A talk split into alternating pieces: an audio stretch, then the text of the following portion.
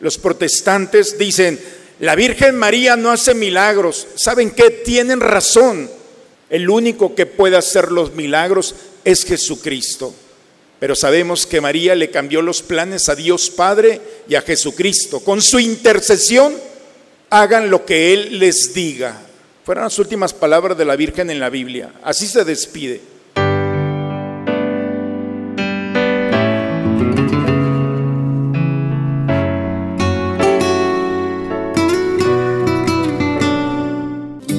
Bienvenidos a la Santa Misa. Un gran profeta ha surgido entre nosotros. Dios ha visitado a su pueblo.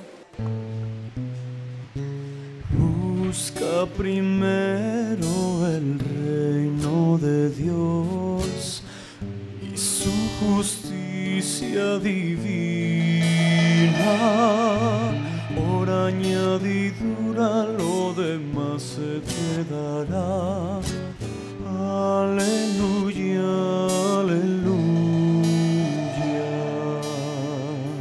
Señor esté con ustedes, hermanos. Proclamación del Santo Evangelio según San Juan.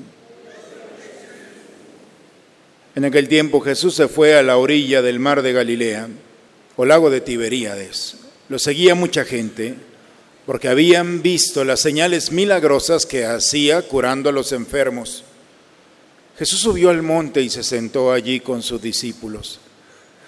Estaba cerca la Pascua, festividad de los judíos.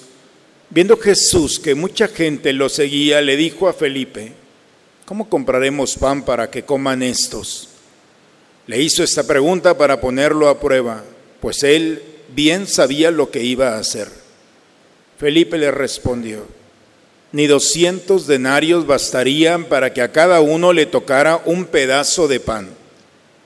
Otro de sus discípulos, Andrés, el hermano de Simón Pedro, le dijo, aquí hay un muchacho que trae cinco panes de cebada y dos pescados. Pero ¿qué es eso para tanta gente? Jesús le respondió, díganle a la gente que se siente. En aquel lugar había mucha hierba. Todos pues se sentaron ahí y tan solo los hombres eran unos cinco mil. Enseguida tomó Jesús los panes y después de dar gracias a Dios, se los fue repartiendo a los que se habían sentado a comer. Igualmente les fue dando de los pescados todo lo que quisieron. Después de que todos se saciaron, dijo a sus discípulos, recojan los pedazos sobrantes para que no se desperdicien lo recogieron y con los pedazos que sobraron de los cinco panes llenaron doce canastos. Entonces la gente, al ver la señal milagrosa que Jesús había hecho, decía, este es en verdad el profeta que habría de venir al mundo.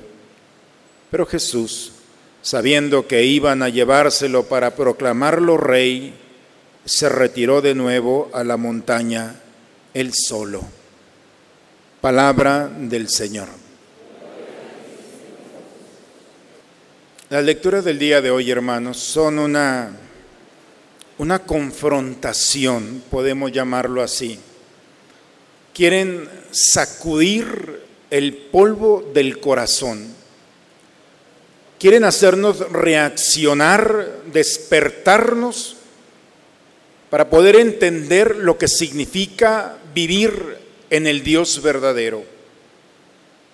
Porque a veces pensamos que tenemos un Dios como cualquier otro Dios y lo ponemos al nivel de las cosas de este mundo. O a veces nos acercamos a Él pensando que no nos oye, no escucha o simplemente somos indiferentes para Él. Cuando vivimos momentos de dificultad, momentos en los que nuestra humanidad como tal está expuesta, vemos realidades, por ejemplo, como una enfermedad. Una enfermedad que aparece de la noche a la mañana y viene a minar la salud y con la salud la estabilidad económica y quizá el miedo a la pérdida de la vida. ¿Qué hacemos en los momentos de una enfermedad? ¿Qué hacemos en los momentos cuando un cristiano de la noche a la mañana llega la desgracia a la casa. Pérdida del trabajo, estabilidad económica, vienen las deudas. Y todas esas realidades que sin, quizá no son las más importantes, pero nos quitan el sueño. Vamos viviendo circunstancias y situaciones. Me, me nace la pregunta del corazón y preguntarles, ¿quién de ustedes tiene una deuda impagable? Tampoco levanten la mano, con la, por el puro rostro tienen. Deudas, enfermedades, dolores, pérdida de seres queridos, situaciones de conflicto irreparables en amistades o en momentos o en el contexto familiar. Cada uno de nosotros, tarde o temprano, nos enfrentaremos o estamos viviendo una realidad así. ¿Cómo enfrentamos los cristianos esa realidad? La primera lectura del día de hoy, más bien las lecturas del día de hoy, nos hablan sobre esto. Hay un profeta, Eliseo, está en la escritura, libro segundo de Reyes, a partir del capítulo cuarto, lo hemos escuchado. Un hombre de Dios, un agricultor, un sembrador, un hombre de campo que Dios lo llama y es el sucesor del gran profeta Elías. Este hombre de la noche a la mañana se perfecciona en la confianza y en el temor a Dios. Y cuando un hombre ordinario confía plenamente en Dios, es capaz de enfrentar las realidades, no solamente personales, sino de las realidades que va encontrando en el rostro de aquellos que van a su lado. No voy a entrar en detalle, pero hay más de 17 momentos, signos, milagros en los que este personaje, Eliseo, llega al momento, en el momento oportuno y con la confianza en el Señor, enfrenta esa realidad. ¿Quién va a pagar las deudas de aquel que confía en el Señor? El Señor. A veces es para dudar cómo. Sí. Vemos cómo la escritura no es simplemente un escrito, es la inspiración de Dios a un hombre para escribir en letras eternas que, que siguen vigentes las realidades a las que nosotros podemos enfrentarnos. Este hombre ordinario, el día de hoy hemos visto una de las realidades. Hay 100 hombres ahí delante de él y tienen hambre. Y una persona trae 20 panes de cebada, no de trigo, de cebada, es decir, el pan más pobre, más insignificante. El pan de los pobres, podemos llamarlo así, porque el trigo era para la mesa del rico. Ese hombre pobre se desprende de sus 20 panes. Y el profeta le dice, estás viendo que tienen hambre, dales de comer. No vamos a alcanzar. Son 20 panes.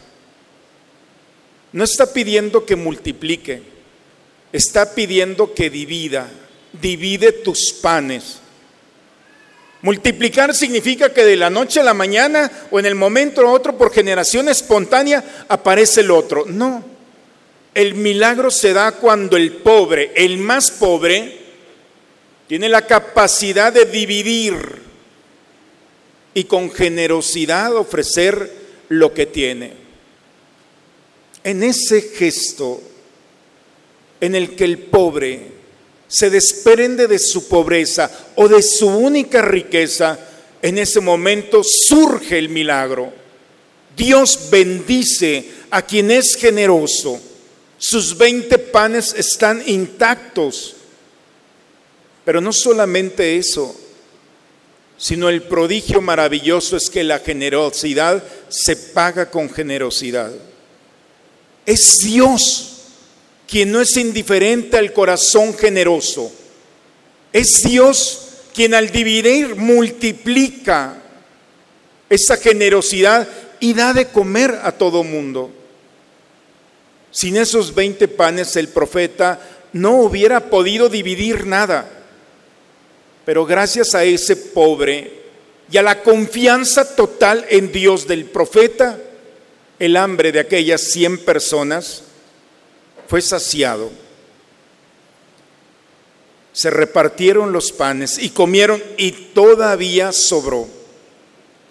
La pregunta al escuchar este texto, hermanos, es, ¿todavía creen ustedes eso? ¿Todavía crees que al ser generoso, al dividir tus bienes, tu pobreza, podemos llamarlo así, Dios va a actuar en ese momento? El Evangelio, el día de hoy, Jesús nos lleva del mar de Galilea y empieza a caminar y sube al monte. No es muy lejos. Y al subir al monte dice que Jesús se sentó. Estaban allí sus discípulos. Vio una gran multitud que estaba delante de ellos. Y le dice a Felipe, oye Felipe, dale de comer a todos estos.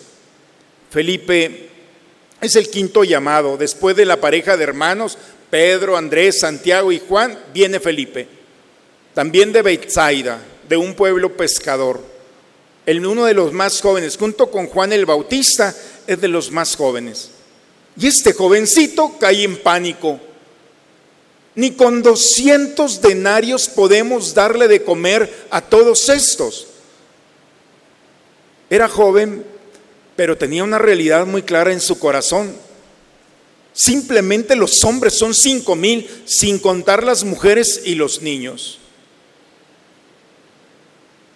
Andrés, otro de los apóstoles, se acerca con un muchacho que trae cinco panes igual de cebada otro pobre que está allí entre esas multitudes y se acerca. Jesús, eh, Andrés se lo acerca al Señor. Aquí hay cinco panes y dos pescados. Y la expresión que ha generado en los santos y en la santa y en nuestra historia un sinnúmero de reflexiones y oraciones. La manera como la que podemos entrar al corazón del Señor, a las entrañas más profundas. Cuando le entrega los cinco panes y los dos peces, hay una expresión. Pero ¿qué es esto para tanta gente? ¿Qué es esto? Cinco panes, dos pescados. ¿Qué es esto para tanta gente? Sí, es muy poco. Pero en las manos del Señor dice que Jesús tomó los panes dio gracias y se los fue repartiendo. Fue repartiendo poco a poco. Y los mismos apóstoles fueron descubriendo cómo esa división hizo la capacidad de multiplicar ese pan. Y todavía la delicadeza, cuidado, que no se desperdicie nada. Llenaron 12 canastos. ¿Por qué la pregunta es, ¿por qué Felipe se quedó asustado? No vamos a completar, es imposible, no hay nada que hacer. Las mismas preguntas que se hace aquel que no ha entendido el mensaje. ¿Qué vamos a hacer ahora? Ya no hay nada que hacer ante las realidades que cada uno de nosotros vamos viviendo que en algún momento de tu vida te han dicho ante una enfermedad, un diagnóstico, no hay nada que hacer, ante una deuda, no hay forma de pagarla, ante una situación de conflicto familiar, ya se perdió la familia. ¿Cuántas malas noticias pueden asustar y quitarnos la paz como a Felipe? Ni con 200 denarios, no podemos hacer nada. La respuesta es la abundante y la confianza, abundante confianza de Andrés. Aquí hay un muchacho con cinco panes y dos peces. Dicen los que estudian la escritura que los primeros cuatro discípulos, Pedro, Santiago, Andrés y Juan, ellos estuvieron presentes en el primer milagro de Jesús. ¿Se acuerdan? En Caná de Galilea, donde se transformó el agua en vino. Felipe no fue. Felipe no estuvo allí, por eso Andrés, que estaba en Cafarnaún y el milagro había sido en Caná, son 130 kilómetros de distancia. Pensó, si el agua la transformó en vino, vamos a ver también cómo el pan en manos del Señor se puede transformar, se puede multiplicar y dividir. Él aprendió la lección, entendió que él no puede hacer el milagro, pero sabe quién puede hacer el milagro. Y cuando eso poco lo pone en las manos del Señor, entonces no solamente va a tener lo que tiene, se va a multiplicar. Termino la homilía con eso. ¿Creen ustedes esto? Porque esto es un elemento fundamental para nuestra vida cristiana. ¿Crees realmente que Dios, el Hijo de Dios, Jesucristo, tiene el poder en sus manos de transformar, de multiplicar, de solucionar esas realidades que estamos viviendo o que vamos a vivir? La armadura del cristiano es la fe, dice San Pablo. Vístete de la armadura para que puedas enfrentar las realidades de este mundo. No somos nosotros. Los protestantes dicen, la Virgen María no hace milagros. ¿Saben qué? Tienen razón. Ni la Virgen hace milagros. El único que puede hacer los milagros es Jesucristo. Pero sabemos que María le cambió los planes a Dios Padre y a Jesucristo. Con su intercesión hagan lo que Él les diga. Fueron las últimas palabras de la Virgen en la Biblia. Así se despide. Hagan lo que Él les diga. Y Jesús con la súplica de la madre llenen esas tinajas de agua y se transformó en vino. ¡Qué escándalo! Siglos esperando al profeta, al Hijo de Dios, al Mesías, y el primer milagro no fue levantar a un paralítico, ni darle la vida a un muerto, ni sanar a un enfermo, no. El primer milagro es transformar el agua en vino. No es ningún escándalo. Es la expresión más delicada de un Dios. El vino en la Biblia es la alegría, es el gozo, es la paz. Por eso Dios ha venido a transformar nuestra agua en vino, a transformar nuestra inseguridad en esa confianza total en Él. No nos va a defraudar. Sería un absurdo que como sacerdote, consagrando mi vida, venga a decirles aquí una mentira, simplemente para que ustedes tengan un elemento para interpretar su vida. No. Por eso las lecturas de este día nos invitan nuevamente a quitar ese polvo del corazón, esa oscuridad del corazón.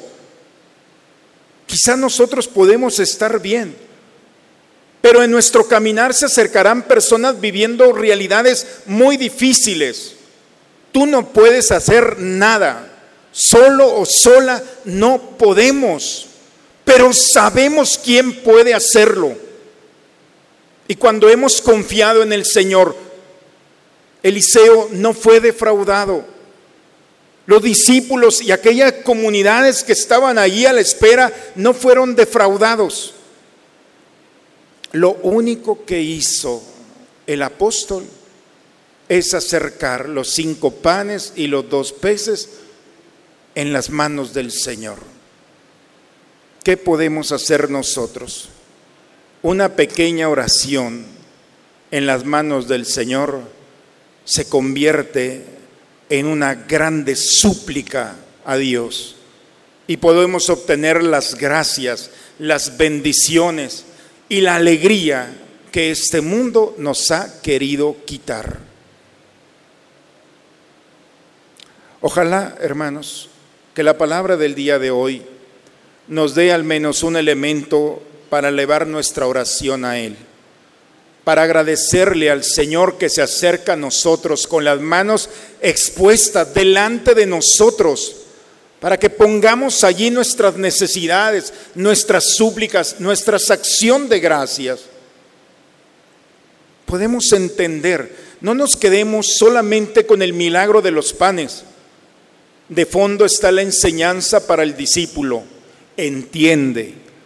Santiago, Felipe, Andrés, todos ustedes y todos los que vendrán, en mis manos se multiplican las gracias y son abundantes.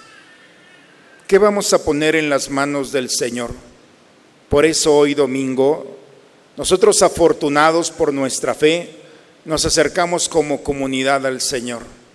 Hemos dejado un momento nuestra vida cotidiana para poner en manos del Señor lo poco que tenemos, nuestra oración, nuestros bienes espirituales, materiales o físicos. Poner en las manos del Señor aquellos o aquellas que están pasando por momentos o realidades difíciles en su vida, en su persona. Qué gracia es cuando tenemos a alguien que nos ha puesto en las manos del Señor. Yo estoy seguro que para poder llegar yo aquí, alguien, si no mi madre o alguien, me puso en las manos del Señor. Ahora me toca a mí ponerlos a ustedes, porque sé que el Señor multiplicará su gracia sobre ustedes y ustedes a su vez no tengan miedo de decir, de hablar, de predicar. Aquellos que encontrarán no te preocupes, yo te pondré en las manos del Señor. Es su mensaje, es su palabra.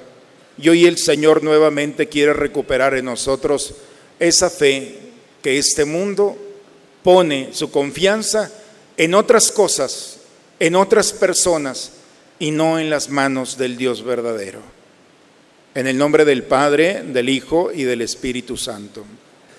Oremos habiendo recibido, Señor, el sacramento celestial, memorial perpetuo de la pasión de tu Hijo, concédenos que este don, que Él mismo nos dio con tan inefable amor, nos aproveche para nuestra salvación eterna, por Cristo nuestro Señor. El Señor esté con ustedes. Bien, mañana empezamos el campamento de niños a partir de las nueve. Papás, vamos a caminar juntos. Es una semana muy bonita de, experiencia de fe y también de supervivencia. Aquí va a haber una cosa extraordinaria con los chicos. Entonces están todos invitados. Les recuerdo que a partir de este domingo nos quedan cuatro, son cinco domingos donde el Evangelio nos estará hablando, parece que es lo mismo del pan de vida. Cinco domingos. Y en cada domingo habrá un principio de vida cristiana. Hoy hemos encontrado uno. Espero que este principio se aplique siempre a nuestra historia. Nosotros no hacemos milagros, pero en las manos del Señor sobreabunda la gracia. Ese es un principio sin el cual un cristiano no puede vivir. Vendrán otros cuatro más. Ojalá que estemos atentos en estos domingos y podamos nosotros integralmente vivir nuestra fe. La bendición de Dios Todopoderoso, Padre, Hijo y Espíritu Santo, descienda sobre ustedes, sobre sus familias y permanezca siempre. Bien, se me había pasado, perdón, los sobrevivieron nuestros misioneros del domingo pasado. Le damos un fuerte aplauso a nuestros misioneros. Bien.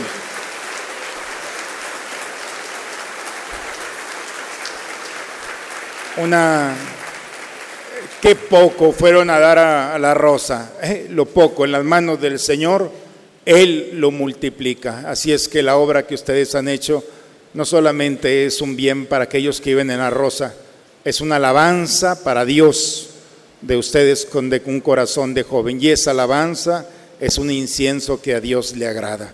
Dios los bendiga muchachos por esta semana, por el gran testimonio de vida.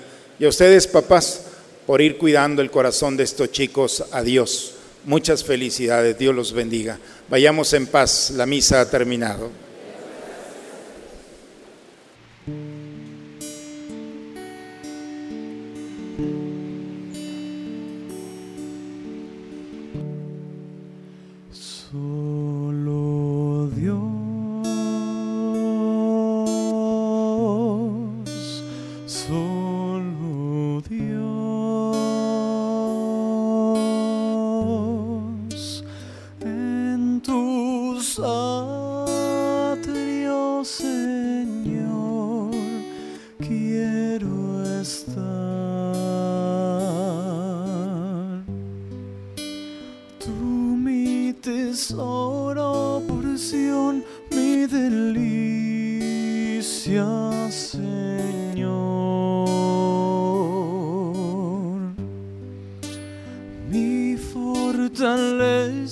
Fortaleza, mi vida y mi Dios y mi todo.